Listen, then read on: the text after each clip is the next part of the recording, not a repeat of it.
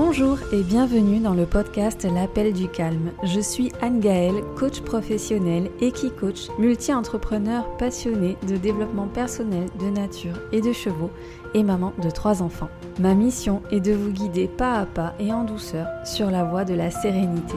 Tous les 15 jours, je vous partage ici des clés, des outils, des ressources bien-être ainsi que mes expériences pour vous inspirer et vous amener à retrouver le calme en vous et autour de vous. Ensemble, faisons de chaque épisode un espace de respiration, un moment pour vous. Alors, à tout de suite pour un nouvel épisode. Bonjour, avez-vous déjà remarqué que certaines personnes de votre entourage vous font toujours part de mauvaises nouvelles, ont toujours des contrariétés ou vivent toujours des drames? Peut-être est-ce quelque chose que vous faites également, évoquer davantage vos soucis que vos bonheurs, mettre une loupe sur vos contrariétés, sur ce qui ne va pas, plutôt que sur ce qui va bien? Aujourd'hui, c'est de ça que je vais vous parler, du malheur qui occupe. Alors je ne parle pas du malheur qui nous frappe en pleine tête sans qu'on s'y attende, des malheurs complètement imprévus alors que tout allait bien ou à peu près bien dans notre vie et dont on se passerait bien. Je parle des petits malheurs du quotidien. Alors pourquoi euh, on a tendance, on peut avoir tendance à euh, être orienté vers le malheur dans notre quotidien? Eh bien parce que très souvent on s'est enfermé dans un rôle. Un jeu euh, que l'on a découvert ou appris à un moment de notre vie et qui a fonctionné. Et du coup, ce jeu, on va le reproduire, souvent inconsciemment, en provoquant les situations qui vont nous permettre de le répéter. Donc là, je vais m'appuyer sur le triangle dramatique de Karpman, qui est un modèle d'analyse transactionnelle proposé par Stéphane Karpman en 1968 et ce modèle décrit le jeu psychologique qui est en fait un scénario relationnel qui se joue entre minimum deux personnes capables de jouer alternativement les rôles de victime, sauveur, bourreau. Donc dans le schéma, en fait, ça représente un triangle et on peut euh, du coup endosser chacun de ces rôles selon le jeu qui se joue et selon bah, la posture que va prendre euh, la personne, le rôle que va prendre notre interlocuteur. Donc si une personne endosse un rôle, elle va entraîner son interlocuteur à jouer un rôle complémentaire. Et ça va créer un déséquilibre dans la communication et on retrouve euh, ce triangle dramatique notamment dans des situations de manipulation. Alors aujourd'hui, c'est pas un épisode sur le triangle dramatique de Karpman. C'est un outil très intéressant d'analyse transactionnelle. L'objet, c'est juste en fait d'illustrer ce qui se joue quand on est très orienté sur nos petits malheurs, sur nos petits drames quotidiens. Ce jeu, on va le jouer malgré nous, c'est-à-dire sans en avoir conscience, jusqu'à ce que nous ayons eu connaissance de ce modèle. C'est pour ça que je vous en parle dans lequel on s'inscrit. Et même quand on a conscience de ce modèle, notre façon de penser ou de communiquer est tellement fondée sur des automatismes que euh, de toute façon le changement est rarement immédiat. Donc quand on endosse le statut de victime, puisque c'est souvent celui-là que l'on endosse quand on est très focalisé sur le malheur, on est attaché à nos bourreaux, c'est-à-dire à euh, ceux qui sont responsables, en tout cas que l'on rend responsables de nos soucis. Et on est très attaché également à nos obsessions, donc à nos pensées, qui nous empêchent ainsi de focaliser sur ce qui est peut-être plus important, c'est-à-dire ce que l'on doit travailler en soi pour évoluer, sur eh bien, les vrais enjeux derrière le jeu psychologique qui se met en place, comme ne plus répéter certains schémas, euh, notamment de sabotage par exemple. En s'enfermant dans notre rôle de victime, on en retire des bénéfices, car au mieux, ben, on va gagner de l'attention, c'est-à-dire celle de nos sauveurs, et au pire, on va y gagner de nouveaux bourreaux, c'est-à-dire des personnes ou des choses, on va le voir après, qui vont entretenir notre réserve de petits malheurs à subir, à raconter, à essayer de traiter. Et ainsi, on se maintient dans notre statut de victime. Donc, tout peut devenir bourreau. C'est-à-dire ça peut être une personne, effectivement, mais ça peut être aussi une chose, une institution ou une notion. Par exemple, le temps qui passe ou la météo peut devenir notre bourreau. Notre travail, l'administration peut devenir notre bourreau. Nos enfants, nos parents peuvent devenir nos bourreaux. Notre conjoint, sans qui pourtant on ne se voit pas vivre, peut devenir notre bourreau. Euh, du matériel, par exemple, euh, notre matériel informatique peut devenir notre bourreau. En fait, toute chose peut devenir finalement notre bourreau. J'ai dit beaucoup bourreau. et je vais encore le répéter. Comprenez qu'ici, dans ces situations, la victime choisit ses bourreaux. Elle choisit, encore une fois inconsciemment, mais elle va porter de l'attention sur ce qu'une chose ou quelqu'un lui fait subir. Elle va donc rencontrer de vrais bourreaux hein, dans sa vie, c'est-à-dire des gens par exemple qui vont l'insulter gratuitement parce que ben elle roule pas assez vite ou parce qu'elle s'est peut-être pas stationnée correctement. Et elle va aussi consacrer son temps, son énergie, mettre donc vraiment son attention sur les bourreaux qu'elle va choisir. Et ainsi, elle oriente finalement les, malheurs qu'elle entretient. Alors c'est vrai que c'est assez paradoxal parce qu'on a l'impression qu'il y a une espèce de culte du bonheur, que notre société euh, fait ce culte de la joie, de la positivité, du plaisir. Euh, en tout cas, quand on est pas mal orienté dans le développement personnel, c'est un petit peu le, le contenu qu'on va voir de façon récurrente ou euh, ben, tout simplement le succès des livres en librairie est très orienté vers cette culture du bonheur, de la réussite, de la joie, donc des choses très positives. Mais en fait, le vrai culte, celui qui règne vraiment en roi, pour moi, c'est celui du malheur. Parce que c'est celui qu'on expose aujourd'hui énormément autour de nous dans les médias. On est très imprégné de cette culture du malheur. C'est aussi celui que nos parents relatent très souvent avec effroi, qui vont provoquer des émotions très très fortes quand on est euh, enfant. Et du coup, c'est celui qui va s'imprimer dans notre euh, souvenir, dans notre mémoire, de par cette émotion forte. Et pour peu que ce soit répété souvent, eh bien c'est quelque chose qu'on va inscrire finalement dans nos comportements, dans nos modèles. On va répéter également ce schéma et on va adopter cette culture du malheur. Et enfant aussi, nous obtenions de l'attention pour cela. Donc enfant, par exemple, si je tombais et que je me faisais mal, j'obtenais de l'attention si je recevais une punition ou euh, qu'un camarade m'avait bousculé ou insulté, je recevais de l'attention. Si j'étais malade, et plus j'étais malade, plus je recevais de l'attention de mes parents, des adultes qui s'occupaient de moi, donc qui prenaient à ce moment-là le statut de sauveur, et de mes camarades captivés par mes histoires, donc qui devenaient spectateurs du jeu. Comprenez, je renvoie au jeu psychologique parce qu'en fait, il s'inscrit de façon répétitive dans notre quotidien, dans notre façon de nous comporter. Il y a donc un culte, une culture du malheur dans nos sociétés. La joie, le bonheur n'intéresse pas grand monde en fait. Je dirais même que il agace, il peut agacer. Regardez, si vous vous dites très souvent que vous allez bien, que tout va bien, que vous êtes heureux, que vous êtes en pleine forme, que vous ne rencontrez pas finalement d'obstacles dans votre vie, que tout va bien en gros, vous allez voir que les personnes auront tendance à ne plus prendre de nouvelles ou en tout cas à ne plus vraiment vous demander comment ça va. Ils vont partir du principe que ça va. Et donc euh, l'attention ne sera plus portée sur vous. C'est comme si parce que tout va bien, je n'ai plus à me soucier de l'autre en fait. Et donc dans nos comportements, on va induire aussi cette culture du malheur, à focaliser notre attention plutôt sur les personnes qui vont mal que sur les personnes qui vont bien. Peut-être aussi, on peut s'interroger que nous éprouvons quelque chose de désagréable à l'intérieur de nous quand quelqu'un va bien. Ça nous renvoie peut-être à notre malheur, justement, au fait que nous, nous n'arrivons pas à aller bien, à éprouver cette joie, à trouver que la vie est chouette. Et du coup, cette, ce bonheur qui rayonne sur l'autre provoque de la jalousie et de l'agacement en soi. Donc l'idée, c'est d'aller interroger la façon dont on regarde le monde, vers quoi nous sommes orientés finalement, à travers quelles lunettes moi je regarde le monde? Est-ce que je regarde le monde à travers les lunettes du bonheur, de la joie, ou est-ce que j'ai tendance à regarder le monde avec les lunettes du malheur, de la contrariété, des soucis? Récemment, j'ai euh, écouté une conférence, en tout cas une interview plutôt, de Mike Horn. C'est David Laroche qui donnait cette euh, interview.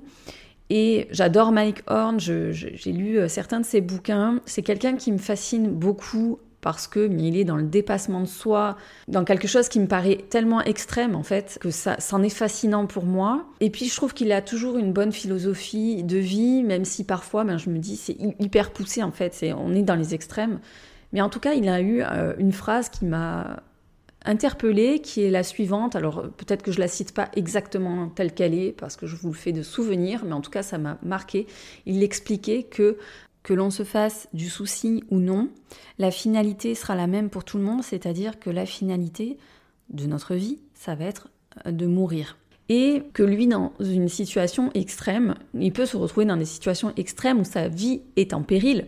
Clairement, sa vie est menacée. Et donc, il expliquait notamment une fois où il s'est retrouvé en Amazonie avec une morsure de serpent. Et la facilité serait de tout de suite s'inquiéter, évidemment, de se faire du souci pour sa vie puisque c'est complètement l'enjeu qui se présente à ce moment-là. Sauf que quand il oriente sa focale, enfin son attention sur, sur, sur le souci, sur la peur, à ce moment-là, il va perdre euh, son sang-froid et il va perdre la possibilité de trouver des solutions pour éviter justement de décéder. Et donc, se faire du souci à ce moment-là, non seulement ça ne sert à rien, mais en plus, ça augmente le risque de décéder rapidement de cette morsure de serpent, puisque ça augmente euh, la fréquence cardiaque, les palpitations cardiaques, et du coup, euh, le venin se répand plus rapidement. Et là, bon, il s'agit d'une situation extrême, comme on n'en vit pas tous les jours, clairement. Par contre, si on le rapporte à notre rapport au malheur, au fait que ben, parfois on se fait beaucoup de soucis et que la finalité de toute façon ce sera la même. surtout, c'est qu'on s'empêche de trouver des solutions créatives. On s'empêche bah, d'ouvrir notre perception, à notre regard à des solutions plus positives, en tout cas qui vont euh, nous aider, nous porter euh, peut-être d'espoir ou de nous donner un élan, une énergie d'aller plutôt vers la vie que vers euh, l'enfermement dans dans ces problèmes. Bref, je le disais, le malheur, ça occupe. Et ce qui serait intéressant, c'est de voir eh bien, comment on peut ramener de la joie, plus de bonheur dans ce quotidien et être davantage occupé par le bonheur que par le malheur.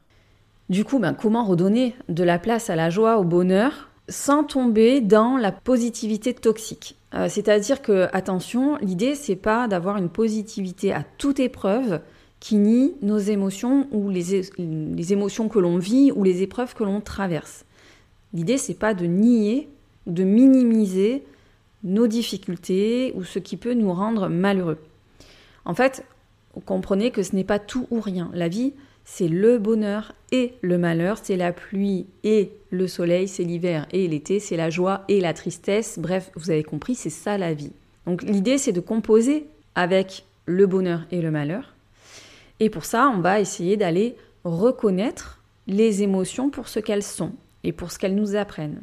Donc d'avoir une espèce de neutralité, de prise de recul, d'être beaucoup plus juste conscient de ce que l'on vit et de ce que ça nous apprend sur nous et sur nos besoins. On peut aller s'interroger aussi quand j'ai besoin de valoriser les parts de moi qui souffrent, quand j'ai besoin d'exister à travers des drames quotidiens, qu'est-ce que ça dit de moi? Qu'est-ce que ça dit de mes besoins? Quel est l'enjeu derrière ça? Peut-être que parce que je vis une situation difficile, cela me donne des excuses pour ne pas agir sur des choses qui sont pourtant importantes aussi pour moi.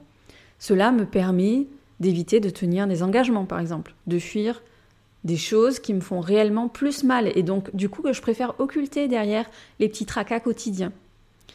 Cela me permet peut-être ben, de me sentir écoutée, soutenue en lien avec les autres parce que c'est quelque chose qui me manque au quotidien.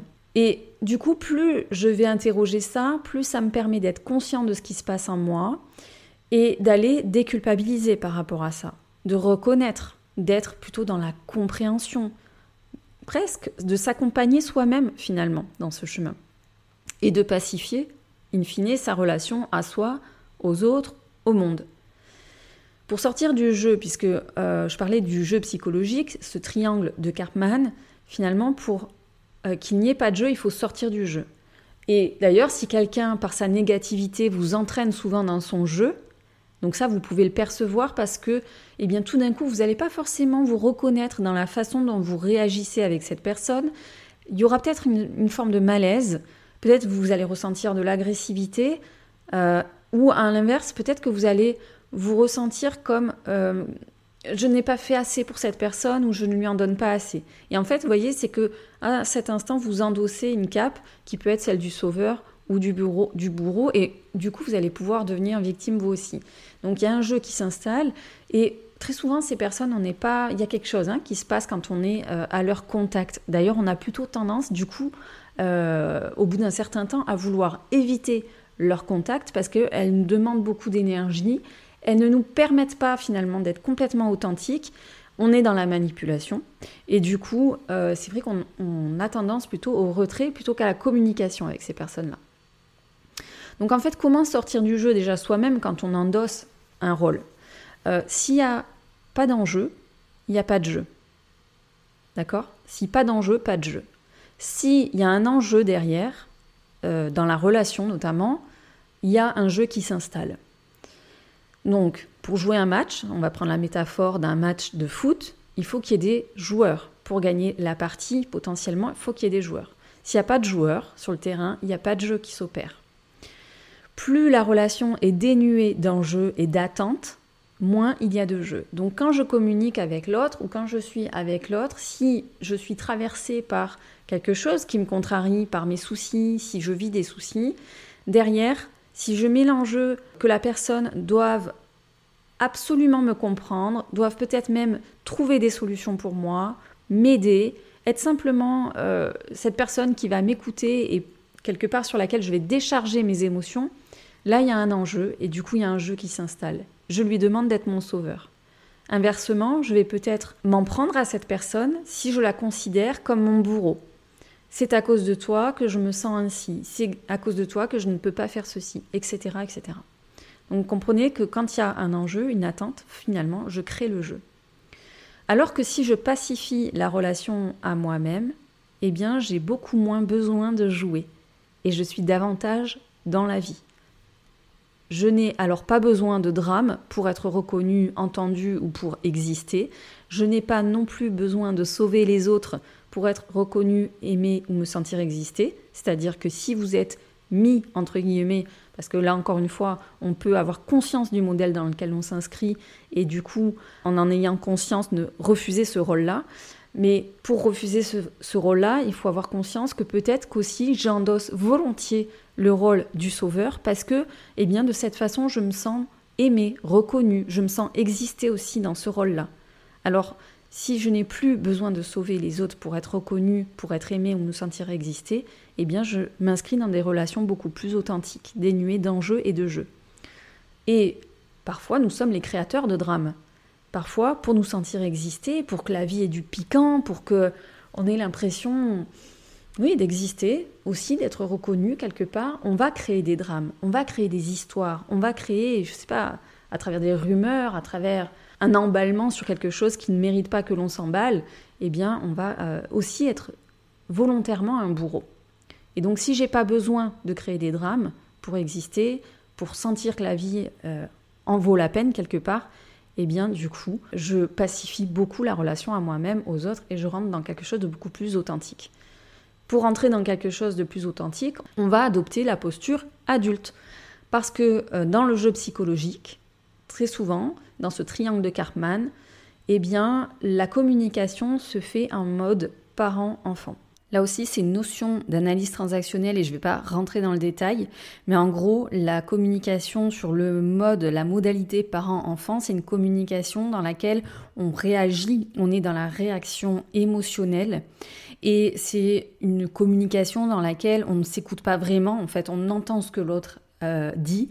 Euh, pour répondre, pour avoir raison, on réagit en fait à ce qui nous est dit.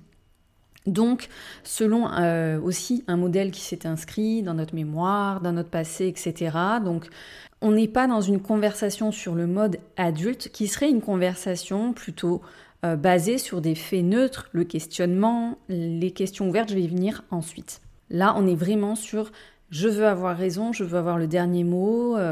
Et voilà, c'est un peu l'engrenage et vous pouvez tout à fait imaginer des exemples. Je suis sûre que vous en avez en tête. Ce sont rarement des conversations constructives.